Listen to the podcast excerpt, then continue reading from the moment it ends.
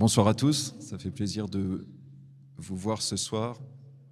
Pas mal de, gens euh, aujourd'hui, si on leur pose la question, euh, pour vous qui est Jésus, reconnaissent assez facilement Jésus comme un, comme un sage, ou on pourrait dire un maître de sagesse. C'est peut-être le, le cas d'un certain nombre d'entre nous. Une autre manière de le dire, c'est de, parfois de reconnaître dans le, dans le message de Jésus des, des bonnes valeurs. Quoi. Ça, c'est un peu la question qu'on voulait se poser ce soir. C'est est-ce que Jésus est un, sage, on pourrait dire de plus, comme il y en a d'autres, je dire sur le, marché, euh, entre guillemets, dans le panorama de l'histoire religieuse? Ou est-ce que Jésus est plus qu'un sage? Il y a des éléments dans la vie de Jésus, c'est la première chose, évidemment, qui font qu'on peut reconnaître en lui, vraiment, un sage, quelqu'un qui, aide, on pourrait dire, qui guide pour euh, chercher la voie bonne, pour chercher le bonheur, hein, ce dont on a, on a déjà parlé. Et donc on trouve dans des paroles de Jésus des, affirmations qui sont assez proches d'affirmations qu'on trouve euh, dans d'autres sphères euh, religieuses ou de la spiritualité. L'une d'entre elles, elle a été assez bien repérée, c'est ce qu'on appelle la règle d'or qui dans sa formule euh, basse, on pourrait dire c'est tu ne feras pas à autrui ce que tu ne veux pas qu'il te fasse. Et Jésus en, livre une formule un peu plus intensive, c'est fais à autrui ce que tu voudrais qu'il fasse pour toi.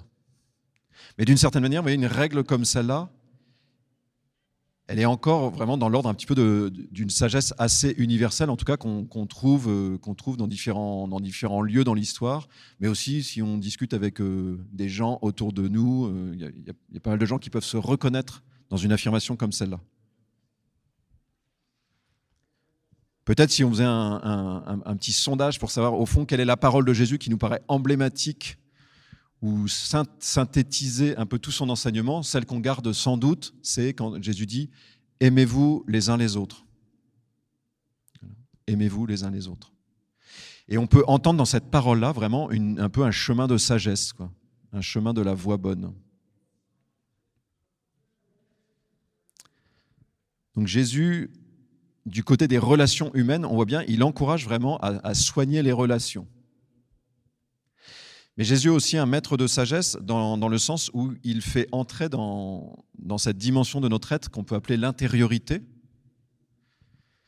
et l'ouverture à Dieu. Donc là, il y a d'autres lieux dans, dans son enseignement, d'autres paroles qui ont été gardées de son enseignement, dans lesquelles Jésus invite vraiment, on pourrait dire, à entrer en soi-même et à découvrir ce, ce monde intérieur, ce continent intérieur. Jésus dit, quand tu pries, entre dans ta chambre la plus reculée. Alors on peut le prendre dans un sens matériel, mais aussi dans un sens spirituel, c'est vraiment vraiment au plus profond de toi. Ferme la porte et dit, et là, dans le secret de ton cœur, de ta conscience, euh, prie ton Père qui est là dans le secret. Ton Père voit dans le secret. Donc ce chemin que Jésus, sur lequel Jésus nous guide, qui est un chemin, on pourrait dire aussi de sagesse, c'est de se placer, c'est d'entrer dans cet espace de notre intériorité, et de se placer sous le regard de Dieu. Et donc on voit à la fois que Jésus nous conduit à, des attitudes vraiment de, de bonté par rapport à autrui, et un peu comme lieu de ressourcement, de vivre cela, c'est-à-dire notre rapport aux autres, de le vivre très profondément sous le regard de Dieu.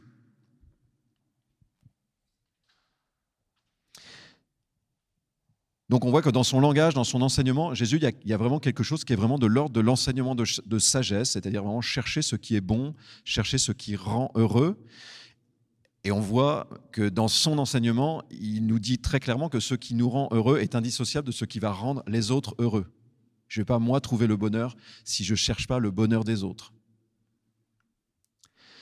Un autre élément qui caractérise Jésus comme sage, c'est, on pourrait dire, sa très haute cohérence de vie. C'est bien repéré dans l'Évangile à travers un mot qui pour nous peut-être est un peu pas, très intuitif, mais on dit il parlait avec autorité. Ça nous arrive de dire, voyez, que quelqu'un qui, qui fait ce qu'il dit a une autorité morale. Voyez, il a une autorité quand il parle. Aujourd'hui, le mot qui, correspondrait peut-être, c'est parfois on dit c'est quelqu'un de très aligné, c'est-à-dire entre ce qu'il dit ses convictions, euh, ses valeurs et puis son style de vie. Voilà. Cet alignement, Jésus, c'est vraiment euh, à frapper par cet alignement intérieur, cette autorité. Du coup, il y avait quelque chose qui se dégageait de lui. On peut tous penser à des personnes dans notre entourage euh, en qui on reconnaît une forme d'autorité parce qu'on sent cette unité intérieure de la personne. Quoi. Alors chez Jésus, manifestement, c'est quelque chose de très frappant qui fait aussi que des, des, gens ont voulu le, le, suivre. Quoi. C'est toujours attirant quelqu'un chez qui on sent une très grande cohérence quoi, profonde. Pas juste quelqu'un qui discourt, mais quelqu'un qui vit son, son discours, qui l'incarne. Donc il y a des éléments vraiment d'une sagesse remarquable dans la personne de Jésus. Et donc on pourrait dire que ça pourrait suffire à l'identifier ou à l'estampiller à l'échelle de l'histoire comme un grand sage. Quoi. Il y a un autre élément qui est saisissant dans la vie de Jésus, c'est qu'il a une prétention qui est quand même extrêmement forte dans certaines affirmations qu'il donne. Une première chose, c'est que dans son enseignement, il n'y a pas que des affirmations, je dirais, assez digestes pour nous aujourd'hui, du type euh, faites aux autres ce qu'ils voudraient qu'ils fassent pour vous, ou bien aimez-vous les uns les autres. Vous voyez, c'est quelque chose qui est assez facilement, euh, je pense, recevable. Sauf parfois quand on a été très blessé, on se dit, en fait, non, ça c'est un, style de vie de bisounours, c'est pas ça la vie, c'est pas, pas possible. Mais on peut quand même assez facilement le recevoir. Il reste que dans son enseignement, il y a d'autres choses. Alors je vais prendre le témoignage de Emmanuel Carrère, auteur, euh, auteur français qui a une certaine autorité. Je ne sais pas si vous avez lu, alors c'est un gros pavé, je ne l'ai pas lu en entier, j'ai lu le début et la fin, si je suis tout à fait honnête, ça s'appelle Le Royaume, dans lequel euh, Emmanuel Carrère, donc un auteur euh, contemporain, raconte comment il s'est converti au christianisme, au catholicisme, de manière à une trajectoire un petit peu intellectuelle. Il a été fasciné par l'évangile de Jean, par l'enseignement de Jésus dans l'évangile de Jean en particulier. Bon, puis par des, choses qu'il voyait chez des membres, enfin chez des personnes incarnant cette vie chrétienne. Bon, et puis il s'est déconverti, donc euh, il raconte sa trajectoire entrante et puis sa trajectoire sortante. Donc c'est assez intéressant comme témoignage. C'est contemporain, c'est dans les. Il s'est converti il y a 20 ans, il s'est déconverti sur les 10 dernières années et il témoigne de ça. Enfin, le bouquin a 10 ans maintenant. Donc, euh. Mais dans les dernières pages de son livre, Emmanuel Carrère dit voilà, il dit j'arrive plus à adhérer à, cet enseignement-là, à, adhérer à, cette croyance, on va dire. Mais il dit je reconnais que dans l'enseignement de Jésus, il y a vraiment des affirmations originales et même très singulières en fait. Il dit que je ne trouve nulle part quand je vais faire du coaching, quand je vais faire du développement personnel, quand je vais faire des choses comme ça. Et il cite notamment une parole, il dit quand Jésus dit celui qui veut être mon disciple, ça veut dire celui qui veut que je sois un peu un maître, de, un guide pour lui, qu'il renonce à lui-même, qu'il prenne sa croix et qu'il me suive. Emmanuel Carrère dit ça, j'entends ça nulle part ailleurs. C'est un homme qui a cherché quand même pas mal de, pas mal de choses et qui continue de chercher. Et donc il dit, je referme, le, il dit, je, quitte cette croyance chrétienne parce qu'il y a quelque chose en lui qui n'adhère plus.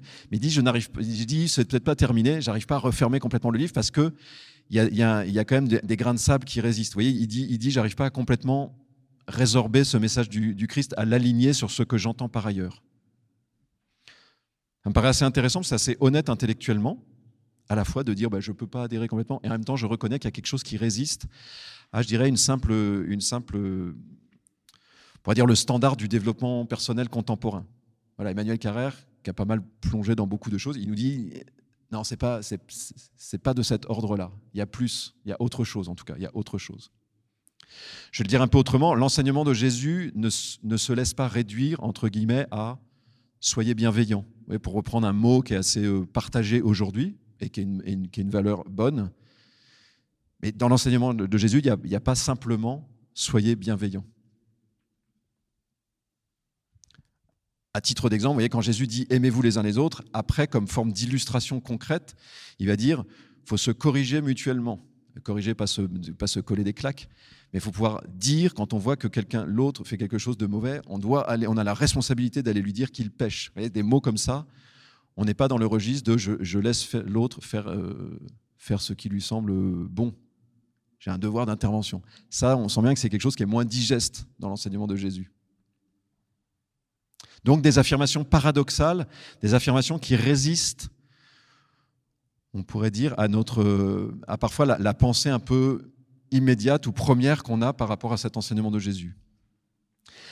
Un deuxième élément, c'est vraiment une prétention de Jésus. J'ai parlé de son autorité tout à l'heure, qu'on voyait à travers son alignement, sa cohérence de vie.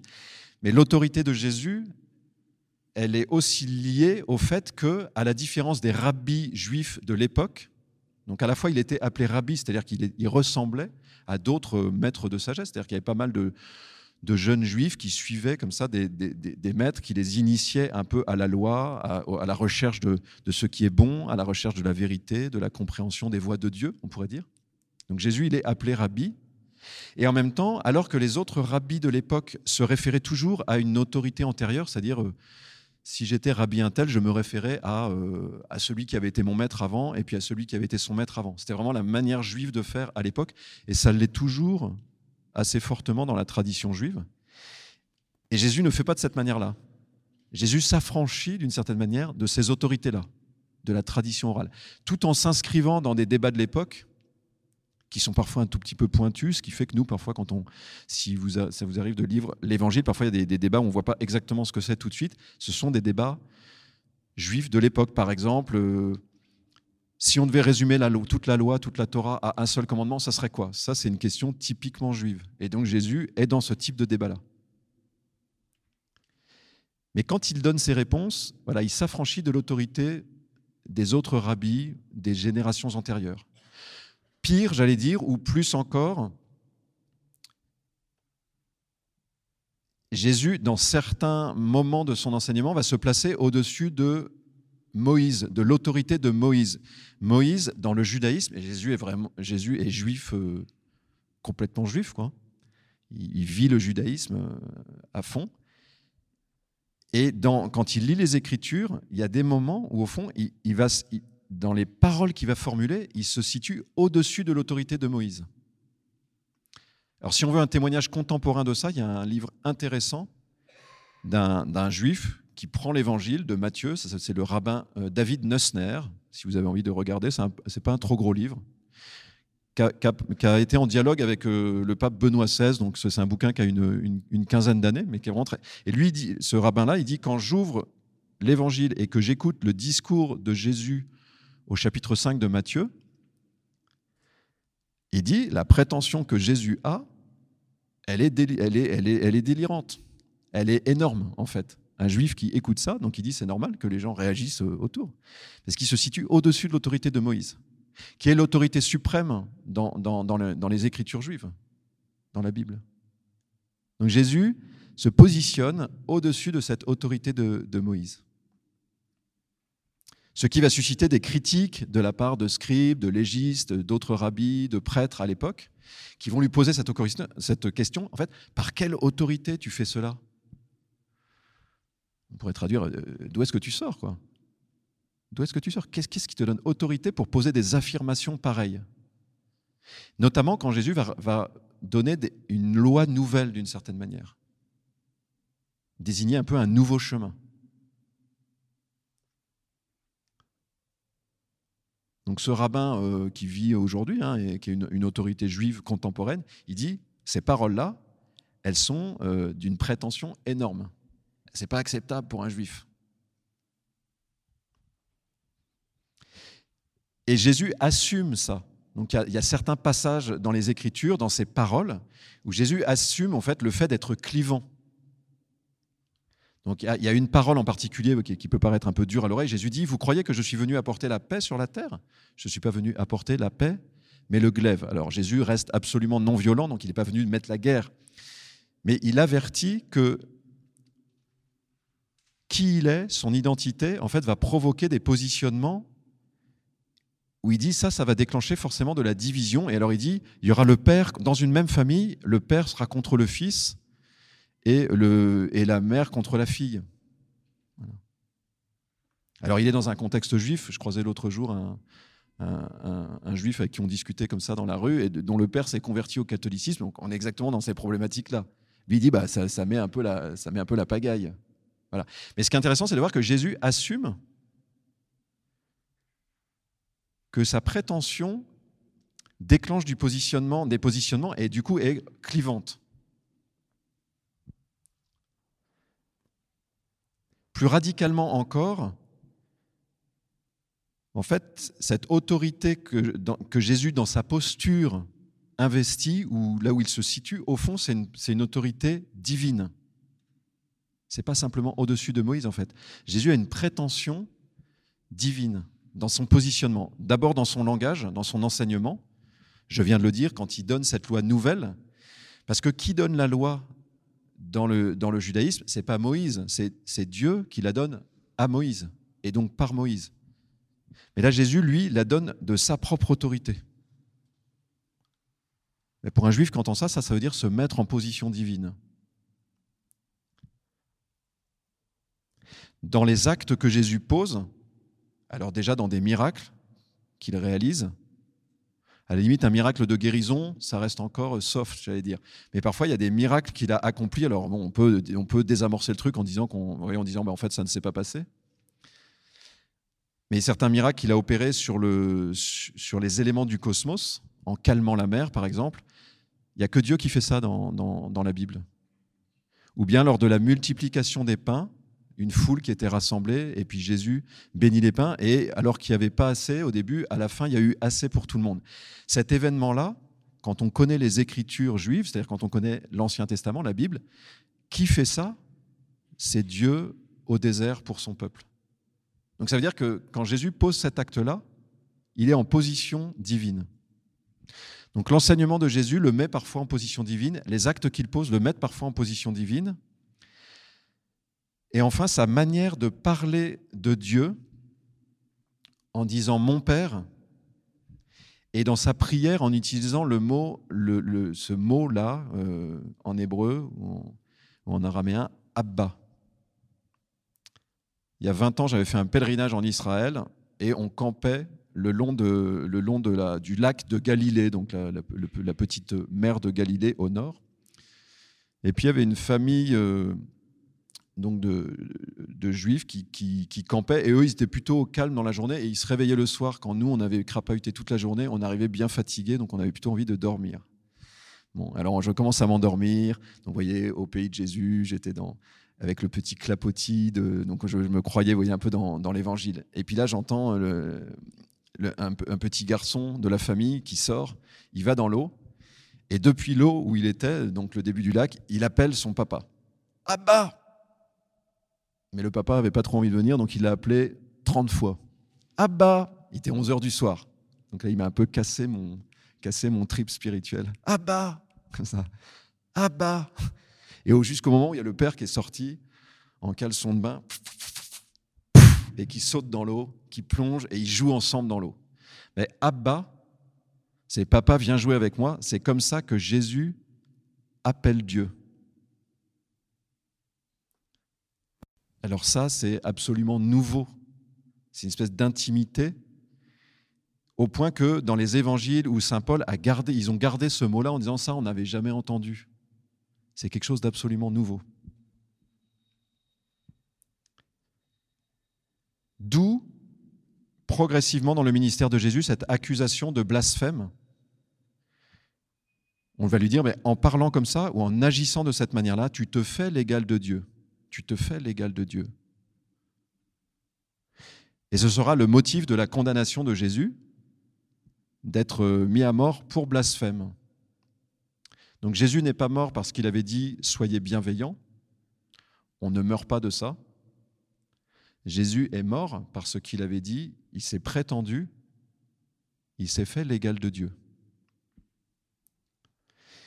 Mais le troisième élément qui, est, vraiment, qui fait que la personnalité de Jésus est étonnante ou détonnante sur le paysage, on pourrait dire, du, religieux un peu universel, c'est que Jésus vit cette prétention exorbitante avec une humilité radicale. Cette humilité, on le voit dans son style de vie, pauvreté, c'est-à-dire que Jésus vit, euh, il a arrêté de travailler à un moment, il a travaillé longtemps, puis il a arrêté de travailler et il vit uniquement de la générosité de ceux qui sont autour de lui. Mais c'est une manière de s'abandonner à la providence du Père, à la bonté du Père, donc d'être dans ce que lui-même va appeler la pauvreté d'esprit. Pauvreté d'esprit. Abandon au Père qui le guide jour après jour. Abba, papa, tu t'occupes de moi. Jésus se présente aussi à certains moments comme serviteur. C'est ça qui est assez étonnant. À la fois, il se fait l'égal de Dieu et il va dire, il se désigne en disant, le Fils de l'homme, je ne suis pas venu pour être servi, ce qu'on pourrait attendre de quelqu'un qui se prétend Dieu, mais pour servir et donner ma vie pour la multitude, pour tous les hommes. Jésus se pense, se, se voit comme serviteur des hommes.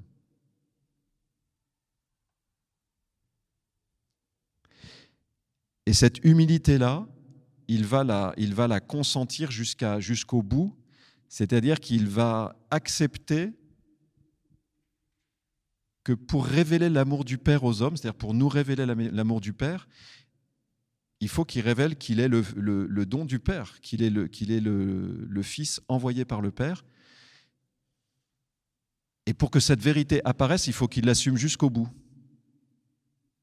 même quand elle commence à, déclencher de l'hostilité, même quand elle commence à déclencher de la résistance, même quand elle va déclencher du rejet, avec l'intention de le faire mourir. Ça vient très vite. C'est-à-dire que très rapidement, on va commencer à dire, il, commence à, y avoir cette intention de le faire mourir. Donc Jésus sait très bien que s'il continue de parler, d'assumer cette prétention, s'il continue, il sait comment ça va finir. C'est pour ça qu'il peut annoncer sa passion, sa mort.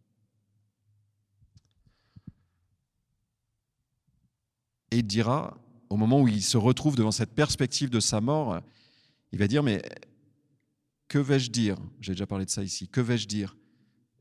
Père, euh, sauve-moi de cette heure? Non, c'est pour cette heure-là que je suis venu. Je suis né, je suis venu dans le monde, dit Jésus, pour rendre témoignage à la vérité.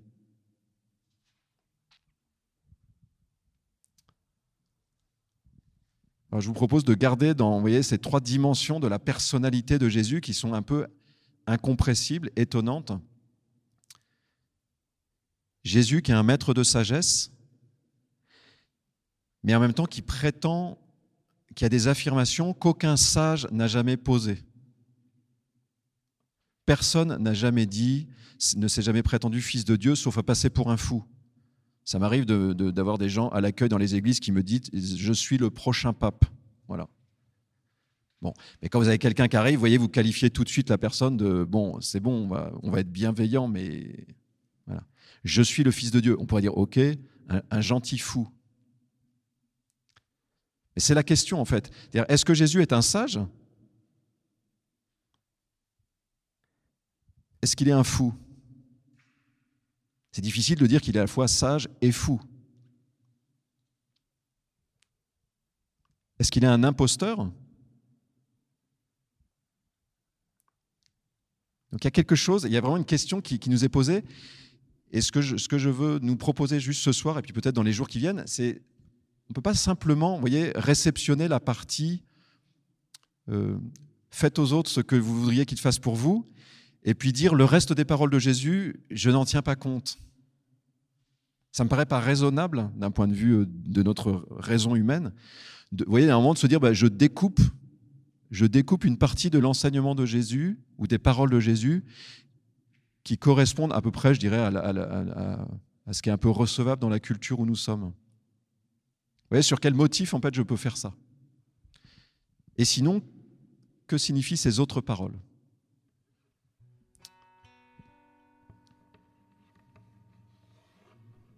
Et nous pouvons prier quelques instants, entrer en nous-mêmes en gardant cette parole de Jésus qui a guidé sa vie. Je suis né, je suis venu dans le monde pour rendre témoignage à la vérité. Nous aussi, nous avons cette aspiration à la vérité, à trouver ce qui est vrai.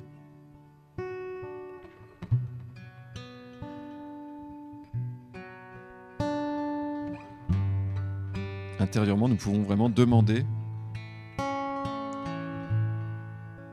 ou sentir en nous-mêmes ce désir de nous ouvrir à la vérité, de trouver la vérité, de chercher la vérité.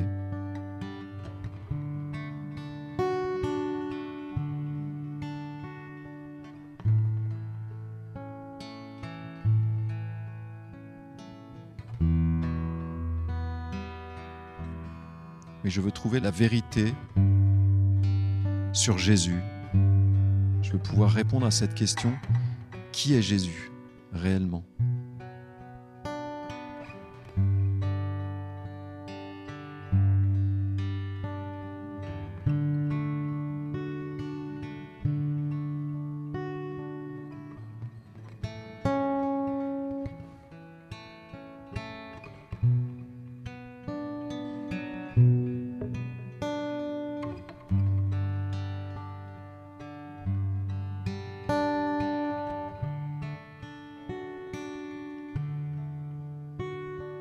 Cette connaissance, cette découverte de Jésus,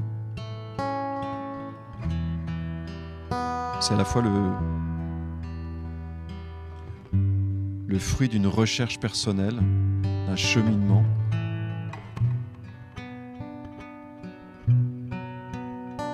Et c'est aussi un don qui peut nous être fait. C'est une révélation que nous pouvons recevoir de Dieu.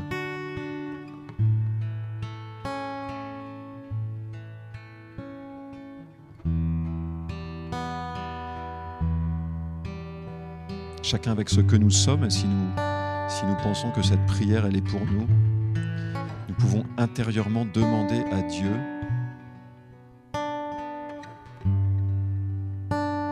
Dieu, révèle-moi qui est réellement Jésus. Il n'y a pas de raison d'avoir peur de la vérité.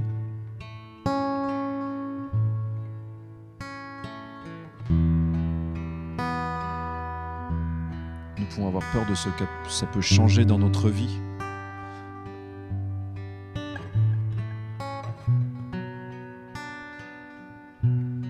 Dieu, révèle-moi qui est réellement Jésus.